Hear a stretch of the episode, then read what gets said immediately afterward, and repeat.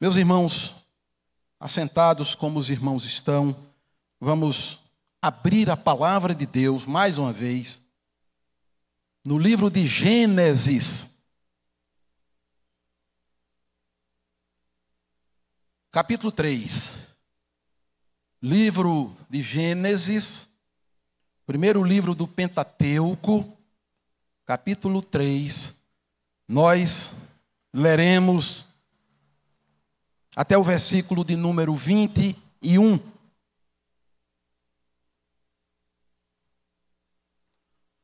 Mas a serpente, mais astuta que todos os animais selvagens que o Senhor Deus tinha feito, disse à mulher: É verdade que Deus disse: não comam do fruto de nenhuma árvore do jardim? A mulher respondeu à serpente: Do fruto das árvores do jardim podemos comer, mas do fruto da árvore que está no meio do jardim, Deus disse: Vocês não devem comer dele nem tocar nele, para que não venham a morrer.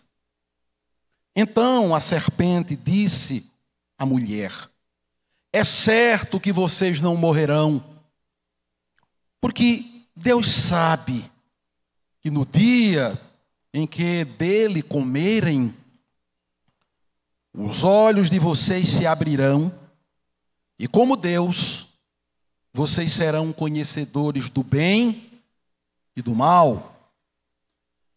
Vendo a mulher que a árvore era boa para se comer, agradável aos olhos, e árvore desejável para dar entendimento, tomou do seu fruto e comeu.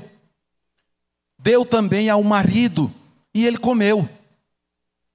Então, os olhos de ambos se abriram e percebendo que estavam nus, costuraram folhas de figueira e fizeram cintas para si. Ao ouvirem a voz do Senhor Deus que andava no jardim, quando soprava o vento suave da tarde, o homem e a sua mulher se esconderam da presença de Deus, do Senhor Deus, entre as árvores do jardim. E o Senhor Deus chamou o homem e lhe perguntou: Onde você está?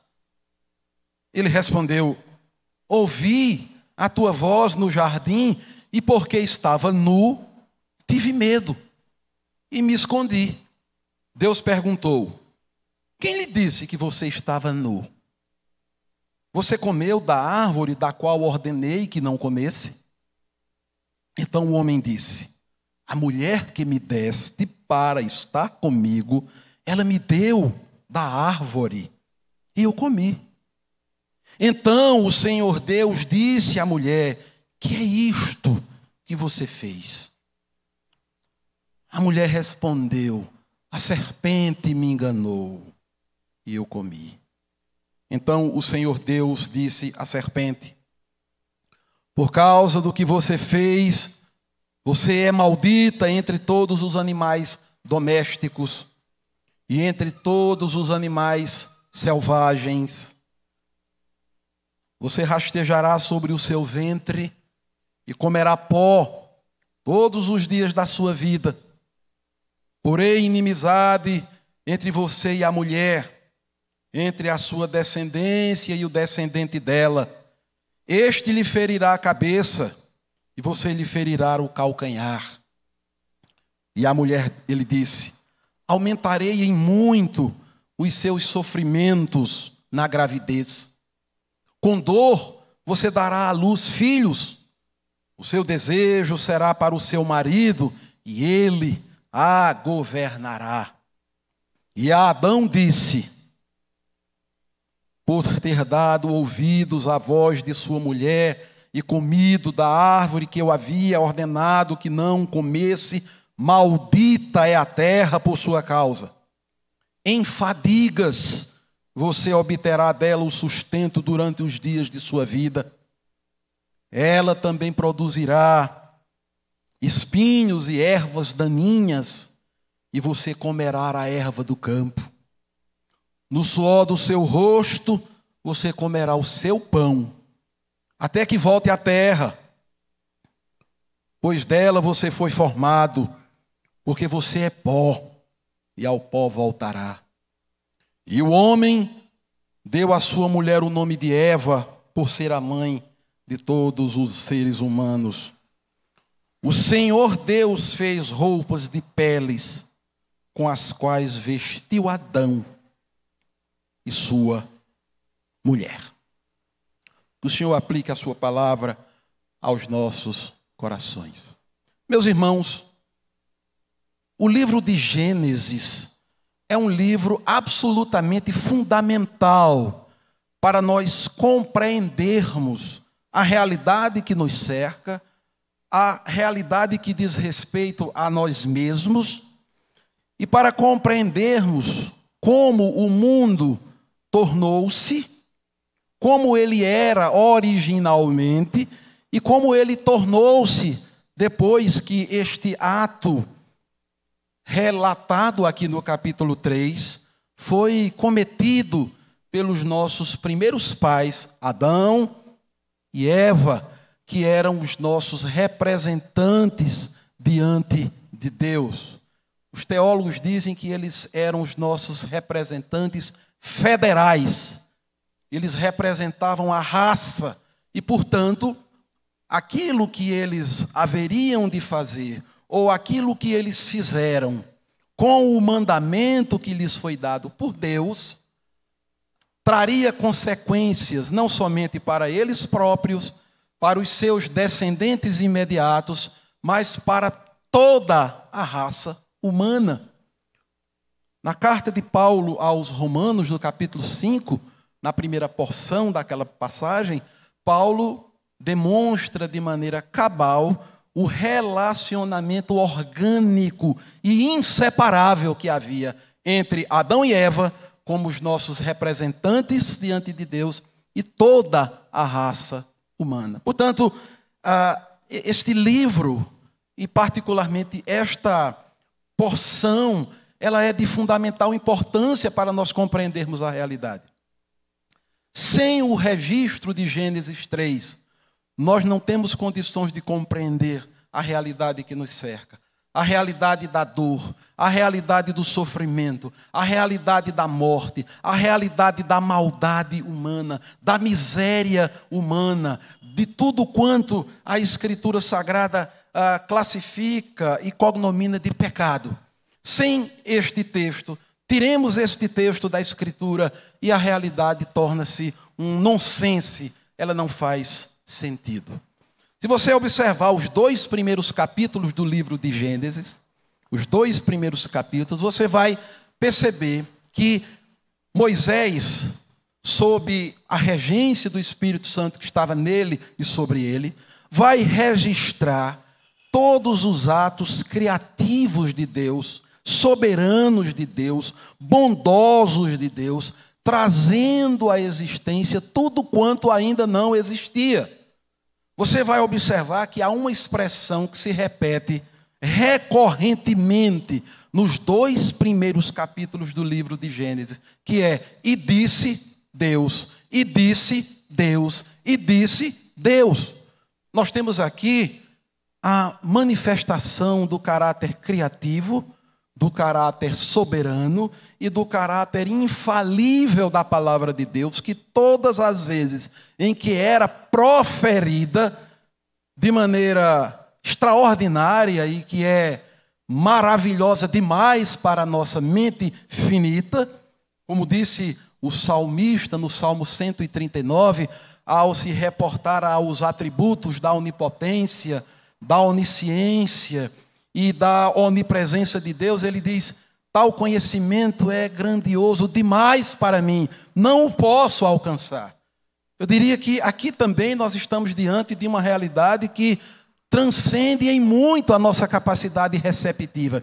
Deus está proferindo a sua palavra e as realidades estão sendo criadas, estão vindo à tona uma a uma de conformidade com a palavra proferida. Nós não sabemos como tal realidade se deu. O texto é sintético, o texto é objetivo, mas o texto diz: disse Deus, e assim se fez. Automaticamente o processo, o fato é que Deus foi trazendo a existência tudo quanto ainda existência não tinha. É por causa disso que o autor da carta aos Hebreus ele diz que pela fé nós entendemos que o universo veio pela palavra de Deus. E há uma segunda expressão que se repete exaustivamente nos dois primeiros capítulos do livro de Gênesis, que anda paralelamente a esta que diz: Disse Deus, disse Deus, disse Deus. Há uma segunda expressão que se repete inúmeras vezes, que é: Deus viu que era bom. Deus viu que era bom. É claro que a imagem aqui não é semelhante àquilo que nós fazemos, e depois nós vamos averiguar se aquilo que nós fizemos realmente ficou bom ou não eu escrevo um texto e depois que ponho o ponto final, eu vou reler o texto que eu escrevi para verificar se ele ficou bom, se eu utilizei as palavras mais adequadas, se eu as arrumei da maneira mais harmoniosa possível, se as suas ideias principais elas estão sendo comunicadas com a maior clareza possível. E às vezes, a meu sentir, segundo o meu juízo, o texto não está bom. Às vezes eu presumo que está bom, mas pode ser que alguém mais qualificado, mais severo, mais exigente, mais cuidadoso, ao ler aquele texto, me advirta de que ele não está ainda suficientemente bom. Eu preciso retocá-lo, eu preciso reescrevê-lo, eu preciso melhorá-lo. Mas se isto é válido para nós seres humanos, é absolutamente inapropriado para Deus. Portanto, o texto, quando diz, e viu Deus que era bom, não era Deus examinando para ver se aquilo que foi criado, de acordo com a proferição da sua palavra, estava bom. É apenas uma forma acomodatícia da linguagem da revelação de nos mostrar que tudo quanto havia sido criado tinha o selo da beleza, da bondade, da verdade de Deus. Tudo quanto ia saindo de Deus, ia brotando de Sua palavra, estava marcado indelevelmente pelo selo da beleza, pelo selo da bondade, pelo selo da verdade. Tudo que Deus fez era bom, era belo, era verdadeiro. E foi compartilhado com o homem para que o homem, como o administrador, como o mordomo, como uma espécie de vice-regente da criação, administrasse tudo aquilo para o louvor da glória de Deus, para o seu próprio bem e para o bem de toda a raça que haveria de se multiplicar de acordo com o próprio mandamento e com a própria ordenança do Senhor. Mas, irmãos, olhando para o capítulo 3 do livro de Gênesis, nós vamos perceber que ele começa com uma palavra que vai alterar substancialmente toda a bondade, toda a beleza, toda a verdade, toda a limpidez daquilo que havia sido registrado no primeiro e no segundo capítulo deste livro das origens, deste livro do começo de todas as coisas. Nós cremos que a inspiração do Espírito Santo no registro da revelação. Ela é uma inspiração plenária, ela é uma inspiração objetiva, é uma inspiração proposicional e verbal. Nós não cremos que o Espírito Santo simplesmente inspirou o pensamento dos autores que ele mesmo selecionou para o registro da revelação. Mas nós cremos que ele inspirou os pensamentos e também as palavras com as quais a revelação de Deus foi sendo dinâmica, progressiva e historicamente dada no tempo e no espaço. Portanto, crendo firmemente nesta especificidade da revelação, da inspiração de Deus, nós verificamos que a palavra com a qual se abre o capítulo 3 do livro de Gênesis é uma palavra que vai estabelecer uma relação de oposição com tudo aquilo que havia sido anteriormente descrito, anteriormente narrado, anteriormente registrado. Os estudiosos da língua portuguesa sabem que as conjunções servem para estabelecer determinadas relações semânticas dentro de um texto. Relação de adição, relação de adversidade, relação de conclusão.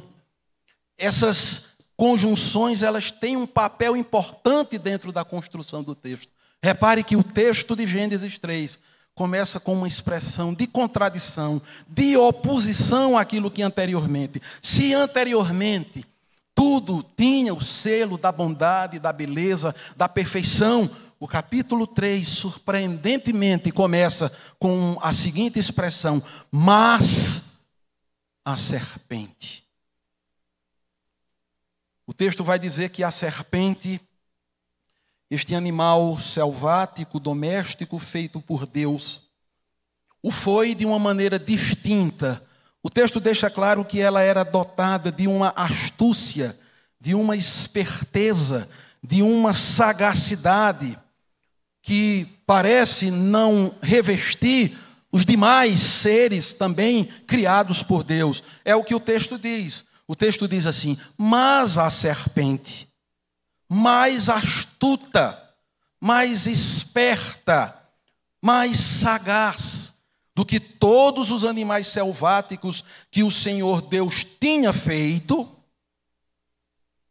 se aproxima da mulher e começa aquele que certamente se constituiu no mais trágico, no mais terrível, no mais nefasto e dramático diálogo que a Escritura Sagrada registra, que nem deveria ter acontecido. Mas o texto diz que ela se aproxima da mulher.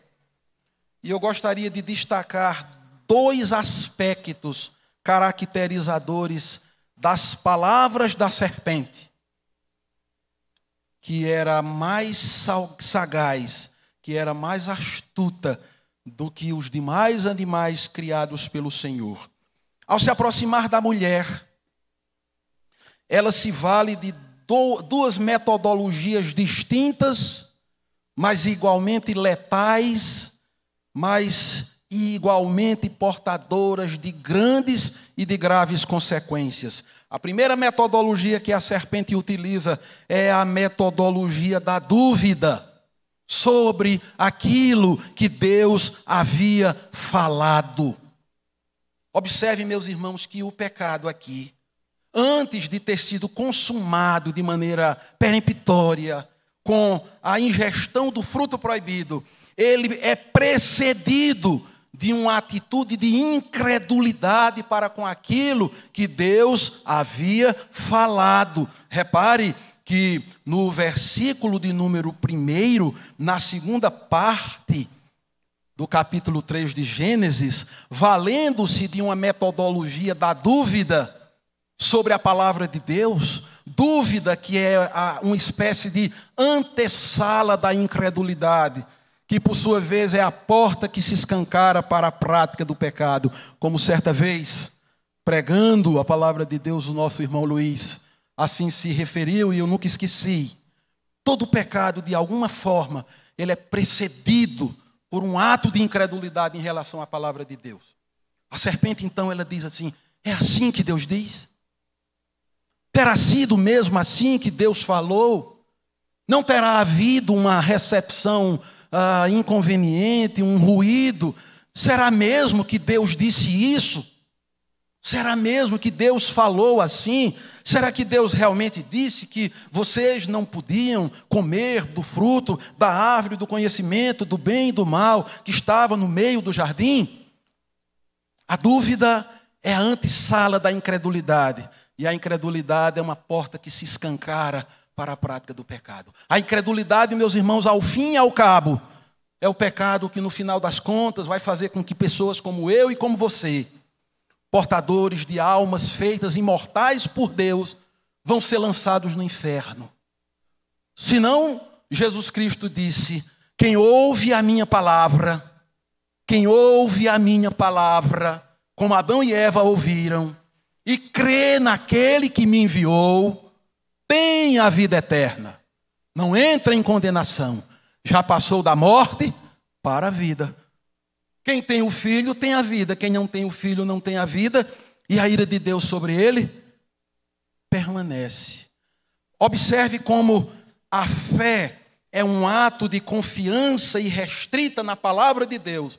E a incredulidade, na direção contrária, é um ato do coração humano que diz: Eu não creio na palavra de Deus, eu não confio na palavra de Deus. Este Deus que proferiu esta palavra não é confiável.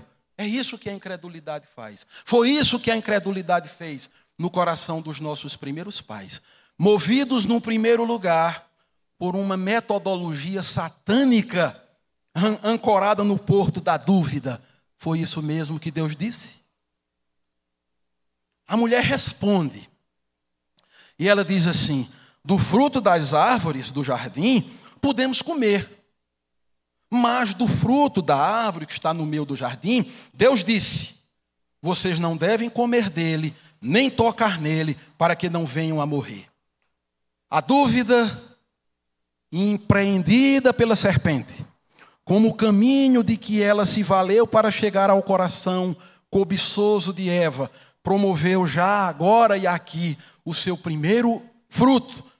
Eva torce a Escritura. Deus não havia dito que a árvore não deveria ter sido tocada. Deus disse que daquele fruto eles não deveriam comer, porquanto no dia em que o fizessem, certamente morreriam. Agora, Eva diz: Deus disse que nós não podemos comer, Deus disse que nós não podemos sequer tocar. Ela acrescenta, ela vai além do que está escrito, ela vai além daquilo que Deus havia dito. A segunda metodologia da serpente. Devemos ter muito cuidado, meus irmãos, com a metodologia primeira, a dúvida. Você jovem, você jovem, adolescente, quando chega à universidade, essa voz ela vai falar. Porque a serpente fala ainda hoje. A voz da serpente ainda está no mundo, falando, objetivando afastar os homens de Deus. E as suas metodologias nunca mudaram, nunca sofreram alteração, são as mesmas. E você vai chegar lá, e a primeira semente será a semente maligna da dúvida. É assim mesmo? Será que Deus disse isso mesmo? Ora, claro que não. Como eu nunca pude ter percebido? Certo que Deus não disse assim. Isso é um engano. A segunda metodologia foi a metodologia da negação completa, radical. Se na primeira ela apenas insinua, ela lança a semente da dúvida a respeito do real sentido do que Deus havia dito, agora ela, de maneira radical, peremptória, explícita, ela diz: vocês não vão morrer, vocês não morrerão.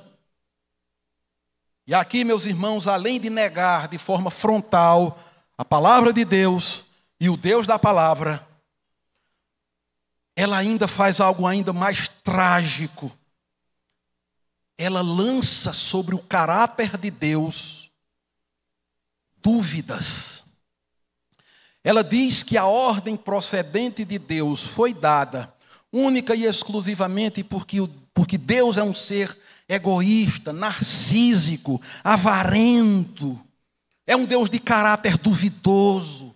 É um Deus que não quer compartilhar com as suas criaturas e, particularmente, com o homem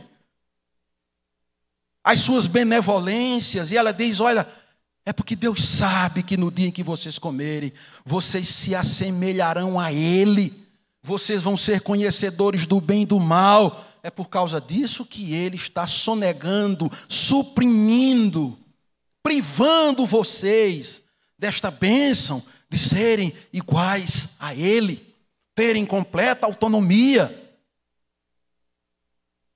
Ela lança sobre o caráter de Deus uma sombra tenebrosa e satânica. Não valia o fato de Deus os ter criado à sua imagem e à sua semelhança. Já não fazia mais sentido o fato de Deus compartilhar com eles a sua cotidiana presença. Já não era suficiente o jardim de delícias preparado para que eles nele vivessem para o louvor e para a glória de Deus. Já não era suficiente o entendimento de Deus que eles tinham, a santidade com a qual criados foram. Não, isso já não bastava. Eles precisavam agora ser iguais a Deus. E aqui eu já quero adiantar e dizer que uma das características do pecado. O pecado na escritura ele é descrito de muitas formas. Há muitas imagens. O Espírito Santo lançou muitas luzes para se referir à mesma e trágica realidade do pecado. Mas se há uma realidade que se coaduna com a natureza maligna do pecado, é a insubmissão que o coração humano tem para com o senhorio de Deus. O pecador, ele se pudesse, ele removeria Deus do seu trono e se sentaria no seu lugar. Porque o pecador é rebelde, é amante de si mesmo, ele quer fazer a sua vontade e não a vontade daquele que o criou para o seu louvor e para a sua glória. E se você acha que esta imagem é demasiadamente severa, leia o Salmo de número 2, um, um dos salmos messiânicos da Escritura. Se é que todos não são, se é que toda a Escritura messiânica não o é, no Salmo 2 o salmista diz que os homens eles endurecem os seus punhos, eles levantam as suas faces contra o Todo-Poderoso e contra o Cordeiro que está sentado no trono. E mais do que isso, eles dizem: Não queremos que tu reines sobre nós. Está escrito no Salmo de número 2. E está escrito também que Deus ri. Deus ri num santo riso com a loucura, com a insensatez, com a tolice dos homens. E ele termina aquele salmo dizendo que só haverá para este homem que quer autonomia, para este homem que quer ser autossuficiente, para este homem que presume poder ser igual a Deus, para esse homem que quer ser o rei de sua própria vida, só há uma possibilidade de saída: é se ele beijar o filho, é se ele se curvar diante do filho é se ele se submeter ao senhorio do Filho. Porque para isto mesmo Cristo morreu e ressuscitou para ser Senhor, tanto de vivos como de mortos. O pecado, ele é uma, um, um, uma substância, um ato maligno que faz com que o homem queira ser o governador da sua própria vida. Ele não quer se submeter ao senhorio a soberania de Deus. Repare que Deus cria o homem, o coloca no jardim, dá a ele credenciais, prerrogativas indisputáveis, maravilhosas, que não havia compartilhado com nenhum outro ser, mas estabelece um parâmetro e diz: você pode comer de toda a árvore, mas da árvore que está no meio do jardim. Você não pode comer. Como soberano, Deus tem toda a prerrogativa, o poder de estabelecer os seus padrões. E o homem se rebela. Versículo 6, meus irmãos, nós temos aqui uma, uma espécie de corporificação daquilo que João fala na sua primeira carta, da concupiscência da carne, da concupiscência dos olhos e da soberba da vida. E também daquilo que Tiago diz na sua carta, quando diz que Deus a ninguém tenta, mas o homem é tentado segundo a sua própria cobiça, quando esta o atrai e o seduz. E uma vez atraído e seduzido pela cobiça, o homem comete o pecado, e uma vez o pecado tendo sido cometido, ele gera a morte. Há uma passagem do livro As Confissões de Agostinho, o chamado teólogo da graça, uma das obras mais belas da literatura e da filosofia, na qual Agostinho inaugura, por assim dizer, um gênero literário que é uma espécie de autobiografia. Ele está contando a sua própria existência, mas na presença de Deus. O livro é também uma espécie de oração pública na presença de Deus, na qual Agostinho rasga a sua alma, rasga a sua carne, ele corta na própria carne para contar a sua história de miséria, de pecado, de desobediência, de rebelião, até ser vencido pela graça de Deus. E há uma passagem do livro das Confissões, em que Agostinho diz que quando jovem, ele cobiçou as peras que havia no jardim, no pomar da casa do seu vizinho.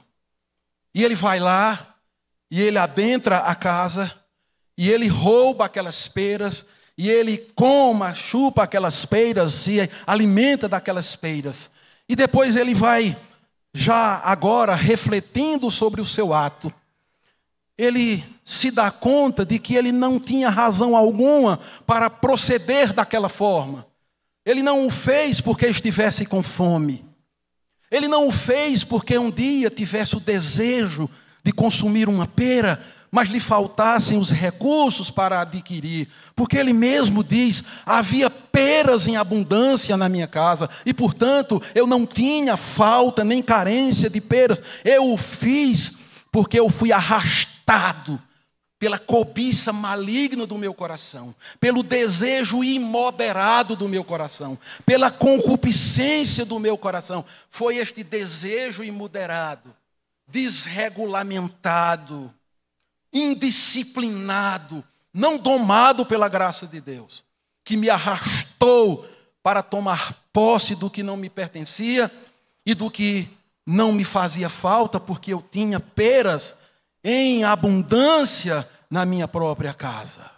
Adão não precisava, nem muito menos Eva, ter dado ouvidos à voz blandiciosa, maligna da serpente, porque elas já tinham, eles já tinham o suficiente, que era o próprio Deus que os havia criado para o seu louvor, para a sua glória. Deus já era a satisfação profunda do seu coração.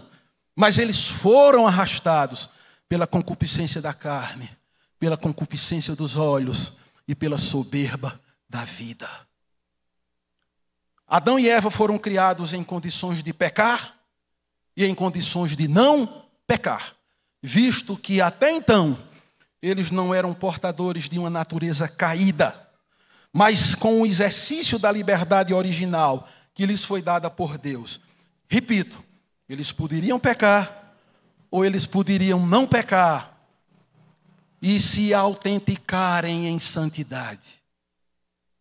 O texto sagrado diz que Eva olhou para a árvore, viu que ela era boa, viu que ela era agradável, a concupiscência dos olhos.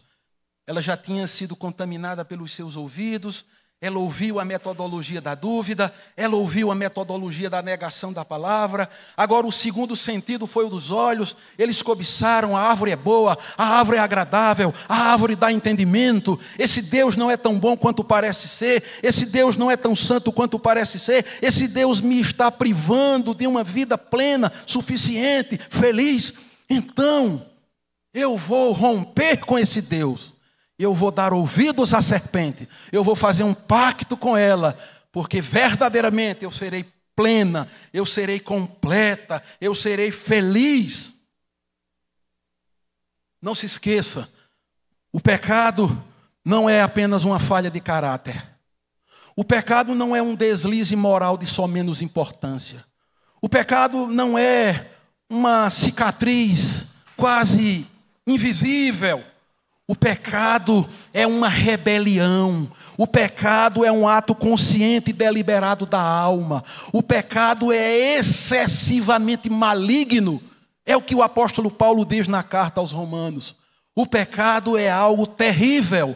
O pecado é tão terrível que para que dele libertados fôssemos, foi preciso que o próprio Deus, na pessoa do seu filho, o espiasse expirando na cruz do Calvário. Portanto, se você ainda tem uma visão light, romântica, lírica, poética do pecado, olhe para a cruz e para o ensanguentado Salvador que lá esteve, para que você se dê conta do que é o pecado. O texto sagrado diz que Eva toma do fruto, ela come, ela compartilha com Adão. Adão estava presente em tudo, não fez absolutamente nada, tendo sido criado por Deus como o cabeça da sua mulher, o cabeça do seu lar, o texto deixa claro a sua completa omissão. Ele só aparece aqui e agora quando recebe de Eva o compartilhamento do pecado. Eles comem o fruto, o delicioso fruto, o fruto que era bom, agradabilíssimo e passível de dar entendimento. Mas, meus irmãos, não se esqueça, não nos esqueçamos de que o pecado é uma fraude o pecado é um engano, o pecado é uma ilusão, o pecado é uma mentira. O pecado traz consequências graves, severas, terríveis. Presbítero Tadeu, que está ali, costuma dizer: quantos pecados Adão e Eva cometeram para terem caído da glória e da graça de Deus? Quantos pecados eles cometeram para terem arrastado a raça humana neste estado de miséria, de morte, de dor e de sofrimento, em que nós ainda estamos inseridos. Quantos pecados eles cometeram? Um só pecado. Uma só transgressão foi suficiente para arruiná-los e para arruinar a toda a raça, porque todos pecaram e ficaram destituídos da glória de Deus. Aqui nós temos crianças de colo, bebezinhos e outros que estão ainda no ventre, sequer nasceram. A Escritura diz que nós já somos concebidos em pecado. A Escritura diz que os ímpios se desviam já na sua concepção. Daí a razão pela qual esses pequeninos, estas crianças, elas não são inocentes elas trazem inoculadas em suas veias, no seu sangue, em suas almas, a mancha do pecado, que somente removida poderá ser pelo sangue de Cristo, pelo Evangelho, mediante a pregação fiel das Escrituras sagradas. O pecado é uma realidade terrível. Adão e Eva que o digam, nós que o digamos também. O texto no versículo 7 diz que eles tomaram do fruto. Eles comeram, eles foram engabelados, eles capitularam diante da tentação e comeram. Mas aqui está a prova da fraude, da mentira, do engano, da ilusão. Então os olhos de ambos se abriram e, percebendo que estavam nus, costuraram folhas de figueira e fizeram cintas para si. Repare, a serpente disse: Deus proibiu porque sabe que vocês serão iguais a Ele. Deus é invejoso. Deus é egoísta. Deus é um estraga-prazer cósmico. Deus quer privá-los do que há de melhor. Portanto, comam, não percam tempo. O que estão esperando? Mas o versículo 7 vai mostrar que eles estavam completamente equivocados. Os seus olhos se abriram de fato, mas não naquele sentido que eles presumiam. Agora, ao terem os seus olhos abertos, que veem eles? Que percebem eles? De que se dão conta? Eles fogem da presença de Deus? Eles tentam se esconder da presença de Deus? Eles têm medo da presença de Deus? Eles se envergonham porque o pecado envergonha. E agora nasce aqui, se estabelece aqui, pela primeira vez, de maneira solene, o espírito de todas as religiões humanas. A religião do homem, das obras, daquilo que os homens presumem poder fazer para refazerem o caminho para Deus, nasce aqui. O que é que os nossos primeiros pais fazem quando eles se dão conta da sua nudez? Não é só uma nudez física, porque essa não os envergonhava, não havia pecado, mas agora eles estão nus espiritualmente, eles estão despidos da graça, eles estão destituídos da presença de Deus, eles estão completamente manchados, corrompidos, ensujecidos pelo pecado. Eles tentam fugir da presença de Deus, eles temem a presença de Deus, eles tentam se esconder. E eles tentam fazer para si, com folhas de figueira, uma roupa capaz de recobri-los, de cobri-los daquela nudez. Se você atentou para algumas leituras bíblicas que foram feitas nesta manhã, você haverá de se lembrar que nós lemos o capítulo 59 do livro do profeta Isaías, e numa passagem está dito pelo Espírito Santo: os homens não podem se cobrir com aquilo que eles fazem.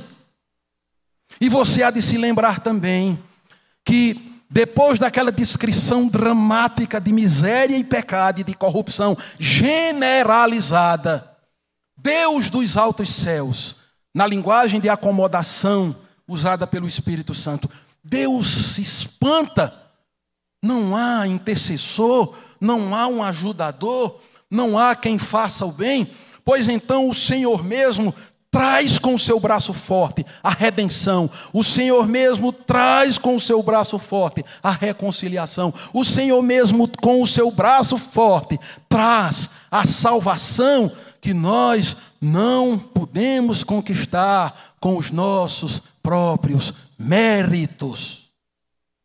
Portanto, meu querido irmão, não nos iludamos. Nosso moralismo não serve para aplacar a ira de Deus. Nossas supostas boas obras feitas em nós mesmos não servem para aplacar a obra de Deus. Nossa religiosidade não serve para aplacar a ira de Deus. Nossas caridades, aquilo que nós supomos que podemos fazer por nós mesmos, estas folhas de figueira com as quais Adão e Eva tentaram se cobrir, e com as quais muitas vezes nós tentamos nos cobrir e que os homens tentam se cobrir, elas são insuficientes, elas nada podem fazer para remediar o grave problema criado pelo próprio homem por meio do seu pecado contra o Criador. Deus vai à procura do homem e aqui nós temos o padrão redentivo. Até aqui nós estamos, estamos falando da queda. A serpente, ela fala, a serpente lança dúvidas sobre a palavra de Deus, a serpente nega a palavra de Deus, a serpente ilude Eva, Eva compartilha com Adão o pecado, a sua desobediência. Adão compartilha da desobediência de Eva, tomam do fruto, eles caem, se envergonham, fogem, têm medo de Deus e tentam remediar, tentam fazer com folhas de figueira, algo capaz de recobri-los, de reconfigurar essa relação. E aqui um ponto importante que precisamos saber: dentre as milhares, as incontáveis religiões que há no mundo, e se você se der ao trabalho de pegar um manual, um livro de antropologia, um livro de sociologia das religiões e fazer um estudo das milhares e centenas de religiões que há no mundo, você verificará que em todas elas, a despeito das muitas diferenças que elas exibem entre si, mas em todas elas há um ponto em comum. Que ponto em comum é esse? É aquele que faz com que o homem presuma ser capaz de fazer alguma coisa pela sua própria salvação.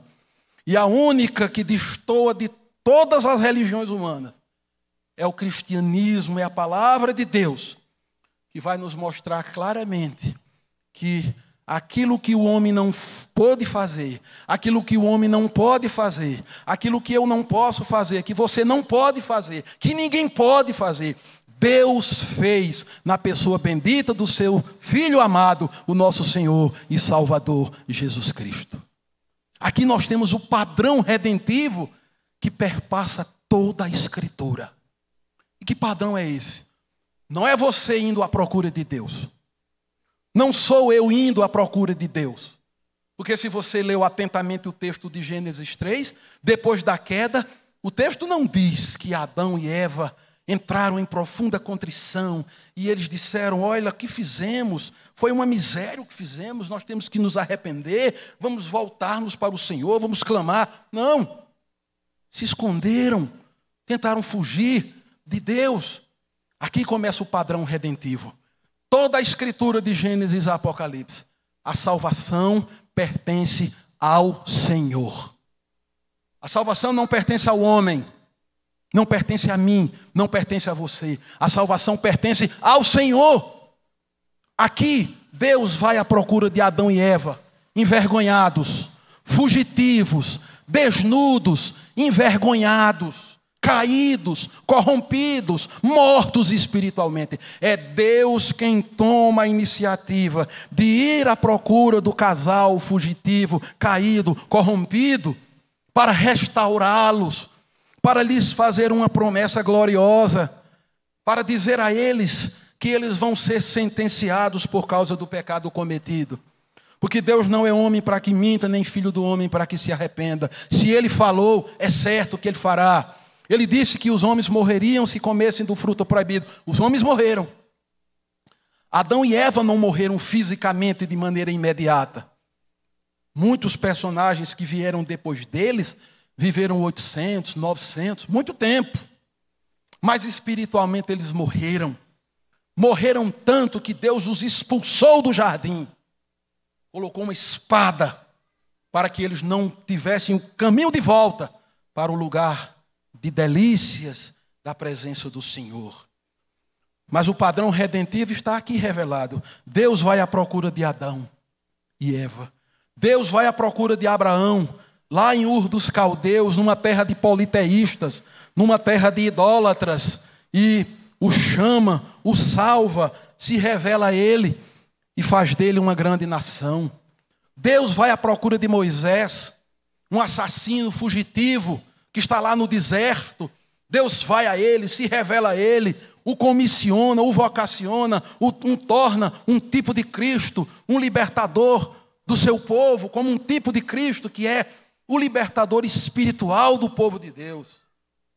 Deus foi à procura de Jacó, o enganador, o mentiroso, o enrolão.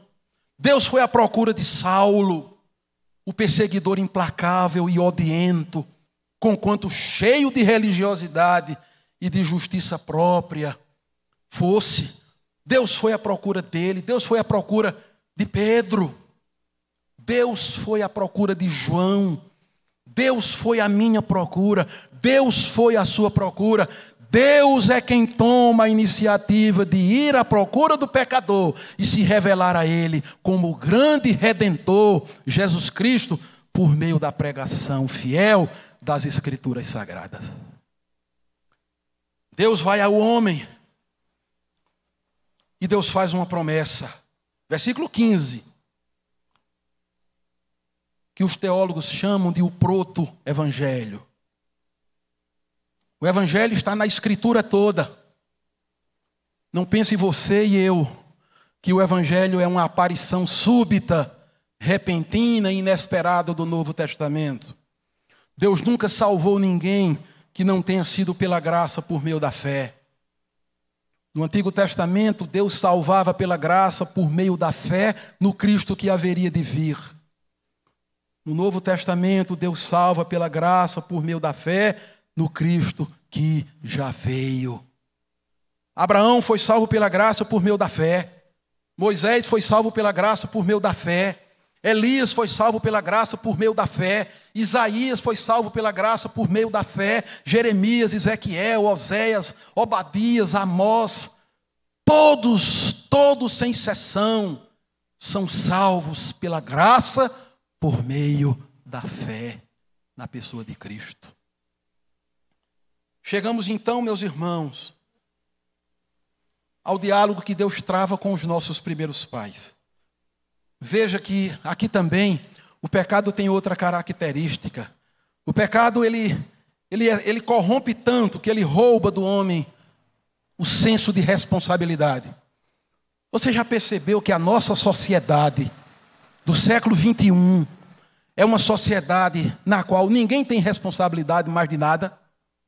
Ninguém responde mais por nada. A culpa é do pai, a culpa é da família, a culpa é do Estado, a culpa é do professor, a culpa é sempre do outro. Ninguém quer mais assumir responsabilidade por absolutamente nada, mas observe que quando Deus vai à procura dos nossos primeiros pais para repreendê-los, sentenciá-los e lhes fazer uma promessa de redenção, cada um recebe a parte que lhe cabe no ato da desobediência. A mulher tenta jogar a responsabilidade, o homem, melhor dizendo, tenta jogar a responsabilidade para a mulher. A mulher que tu me deste. Na prática, ele estava não só culpando a mulher, mas indiretamente a Deus, que lhe havia dado a mulher como companheira idônea. É como se ele estivesse querendo dizer: melhor me seria ter permanecido só, porque a culpa foi dela. Ela, por sua vez, diz: a culpa foi da serpente. A serpente me enganou, a serpente foi muito convincente e eu não tive condições de reagir, resistir às suas insinuações. Mas observe que Deus traz sentença sobre todos. Traz sentença sobre o homem, traz sentença sobre a mulher, traz sentença sobre a serpente, traz sentença sobre a própria criação. Observe, meus irmãos, que o pecado cometido ele vai produzir consequências em quatro direções distintas. Primeiramente, ele quebra a relação do homem com Deus. Depois, ele quebra a relação do homem com o seu próximo. Logo mais, teremos o primeiro homicídio. Depois, teremos mais homicídios. Depois, a raça humana se torna tão imoral e violenta que Deus diz: Vou destruí-la. E o faz por meio do dilúvio. O pecado traz uma consequência do homem para consigo mesmo. A natureza humana torna-se fraturada, cindida, espatifada. O homem que foi criado pleno e em condições plenas de se plenificar em Deus, ele agora passa a ser um homem cindido, fraturado na sua própria identidade. E por último, a própria criação, ela também sofreu as consequências do pecado e sofre até hoje. E o apóstolo Paulo diz pelo Espírito Santo que estava nele e sobre ele, que a criação geme. A criação geme. E não somente ela, mas nós que temos as primícias do Espírito. Isto é, nós que já fomos alcançados pela obra do Evangelho e que já temos o Espírito em nós, como penhor da herança, como selo da redenção, como garantia de que nós somos uma propriedade permanente, exclusiva de Deus e que nada pode nos separar do amor de Deus que está em Cristo Jesus, nós também gememos esperando a redenção do nosso corpo. Isso é para que eu e você não imaginemos que o pecado é coisa de só menos importância. E no versículo 21, o padrão da redenção se corporifica mais uma vez de maneira extraordinária. Estabelecendo um contraste entre o que, o que Adão e Eva tentaram fazer e o que somente Deus pôde e efetivamente fez. O que Adão e Eva tentaram fazer?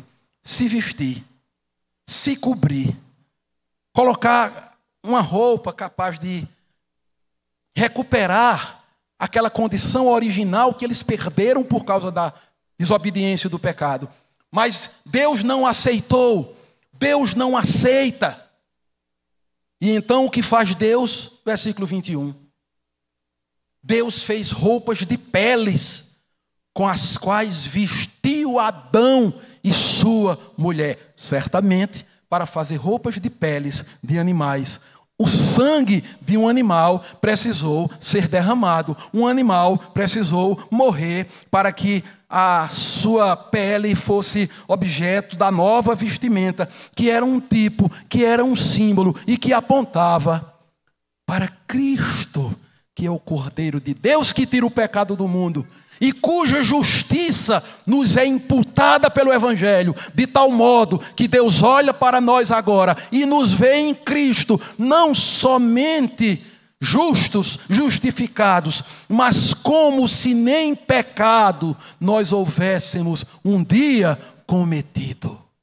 Esta, meus irmãos, é a maravilhosa mensagem do Evangelho. Deus em Cristo veste outra vez com as vestes de justiça, não de um animal, mas do seu Filho Jesus Cristo, todo aquele que, confrontado com a palavra do Evangelho, se arrepende dos seus pecados, crê em Cristo e o confessa como seu único e suficiente Salvador e recebe a sua gloriosa, perfeita e definitiva justiça. Deus fez vestes novas para Adão, numa tipologia antecipatória das vestes novas que ele faz e que ele dá e com as quais ele veste de justiça todo aquele que está em Cristo Jesus e se tornou uma nova criatura as coisas velhas passaram, eis que tudo se fez novo. Que o Senhor aplique, meus irmãos, a Sua palavra aos nossos corações. Eu concluo com algumas aplicações que me parecem relevantes. A primeira delas, levemos a sério a triste, trágica e dramática realidade do pecado. O que aconteceu aqui em Gênesis não foi uma alegoria, não foi uma parábola, não foi uma nota de ficção, não é um registro mítico, como insistem vida fora os teólogos liberais. Tanto não é que o apóstolo Paulo, na segunda carta aos Coríntios, no capítulo 15, instruindo e doutrinando a igreja, ele diz: Eu temo, eu temo que assim como a serpente enganou a Eva, vocês também sejam enganados e se apartem da simplicidade e da pureza devidas a Cristo. Portanto, o Espírito Santo está tratando aqui de uma realidade, uma realidade histórica, objetiva, concreta que aconteceu no tempo e no espaço e que alterou substancialmente a ordem da criação. Portanto, levemos o pecado a sério. Em segundo lugar, reconheçamos que nós somos pecadores. Isso parece uma coisa tão óbvia. Mas, meus irmãos, não se iluda. Não se iluda. Durante algum tempo eu fiz parte, e outros irmãos aqui fizeram parte, de uma forma de evangelismo estabelecida por um pastor norte-americano, um presbiteriano norte-americano, chamado James Kennedy. E naquele método de evangelização, para que você tivesse um caminho, digamos assim, didático, para confrontar uma pessoa e apresentar a ela, sem comprometer nenhum dos pilares da fé, a verdade do Evangelho, havia uma pergunta que dizia assim: se você morrer hoje, se você morresse hoje, se eu morresse hoje, se aprovesse a Deus hoje levar-nos para a eternidade, porque isto é o, algo que é do decreto invisível e inalcançável, só pertence a Ele. E você chegasse diante de Deus, e Deus lhe perguntasse: Mário, Luiz, por que eu devo deixá-lo entrar no meu céu? Por quê? Ah, meus irmãos, nós entramos, este, este método esta forma de aplicação do evangelismo era voltada prioritariamente para não crentes. Mas quando nós chegávamos numa casa em que não havia pessoas que é, não professaram ainda a fé em Cristo, nós éramos instruídos a aplicar para quem estivesse lá, mesmo que fosse um crente, um crente antigo, um presbítero, um pastor, um dirigente de louvor, um presidente de sociedade, não importa. E você não queira saber quantas respostas nós ouvíamos. Por que você, Deus deve deixá-lo entrar no meu céu? Ah, eu sou um presbiteriano desde 1910. Eu vi a igreja sendo construída. Eu colaborei, eu coloquei um tijolo no grande edifício. Cantei no conjunto, fui presbítero, até pastor. Orei muito, fui um dizimista fiel. Nós ouvimos relatos de pessoas que presumiam que entrariam no céu porque fizeram isto ou aquilo não compreenderam nada do Evangelho. Nós vamos para o céu, não pelo que fizemos ou pelo que supostamente poderíamos fazer, mas por aquilo que Cristo fez na cruz do Calvário por nós. Nós somos salvos pela obra de Cristo, não pelas nossas obras. Será, meu irmão e minha irmã, que não há entre nós quem sabe nesta manhã, alguém que ainda imagina que é salvo, porque faz muito tempo que faz parte da igreja, porque ah, entrega o dízimo com fidelidade, porque ora, oh que coisa boa, que ore mais. É fiel nos dízimos, que seja mais. Ah, evangeliza muito, que evangelize mais. Mas não é isso que o leva ao céu. O que o leva ao céu é a obra perfeita de Cristo na cruz do Calvário a obra deste Cordeiro de Deus, com cuja justiça nós somos revestidos para sempre. Portanto, reconheça que você é um pecador. Reconhece, Mário, que tu és um pecador. E que não podes por ti mesmo, como tu também não podes por ti mesmo, fazer o que quer que seja para a tua e para a minha salvação. Isto é uma verdade que tem que estar gravada na nossa consciência, mente e coração, com uma pena de fogo. Eu sou salvo pela obra redentora do meu Cristo, o meu Salvador eterno. Essa é a segunda aplicação. Reconheça que você é pecador e que você nada pode fazer para a sua própria salvação. E em terceiro lugar, Aproprie-se. Agora sim, tome posse daquilo que Cristo fez na cruz do Calvário. Não naquele sentido da teologia da confissão positiva, você vai tomar posse para ser rico, para ter saúde perfeita, para ter uma vida isenta de problemas, para ter um céu na terra aqui e agora. Isso é o evangelho falso, mentiroso, não está na Escritura. O Evangelho da Escritura diz que, pelo simples fato de querermos viver uma vida de piedade, nós vamos ser perseguidos. O Evangelho da Escritura diz que nós teremos aflições nesta vida. O Evangelho da Escritura diz que a nossa leve e momentânea tribulação não se pode comparar com o peso de glória muito excelente que nos espera quando Cristo voltar e nos levar para estarmos com Ele para sempre. Este evangelho de benesses e de maravilhas e esse não é o evangelho de Cristo, é o evangelho do diabo. Foi o diabo quem disse a Jesus lá no deserto: Te darei tudo isso, hein? se prostrado me adorares. Essa é a voz da serpente, que ainda fala. Não falou só para Adão e Eva, ainda fala nos nossos dias. Mas queira Deus que pelo Espírito Santo nós fiquemos com a voz do bom pastor, o voz, a voz do redentor, de quem vem uma maravilhosa graça.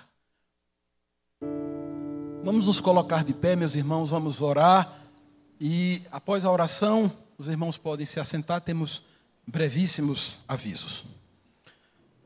Senhor nosso Deus, nosso eterno e soberano Pai, nós te louvamos e te bendizemos porque onde abundou o pecado, superabundou a graça. Não como um convite para que pequemos mais, para que a graça mais abundante seja, mas para que vivamos em novidade de vida por meio da nossa união mística com Cristo Jesus, o nosso suficiente Salvador. Ó oh, Senhor, que esta palavra tua, inspirada pelo teu Espírito Santo, que fala da queda, mas aponta para a redenção, ela se impregne em nossa alma, consciência, mente e coração. Que ao longo deste dia, até o retorno para o culto da noite, às 18 horas, nós estejamos meditando, ruminando, introjetando, nos nutrindo da tua palavra, que é viva e que é eficaz, e que é um pão vivo que nos alimenta para a vida eterna. O próprio Jesus é o pão vivo que desceu do céu e nos alimenta para a vida eterna. É assim que nós te oramos, agradecidos, no nome de Jesus, que morreu por causa dos nossos pecados e transgressões, mas ressuscitou para nossa justificação. É em nome dele e para a glória dele que te oramos hoje e sempre. Amém.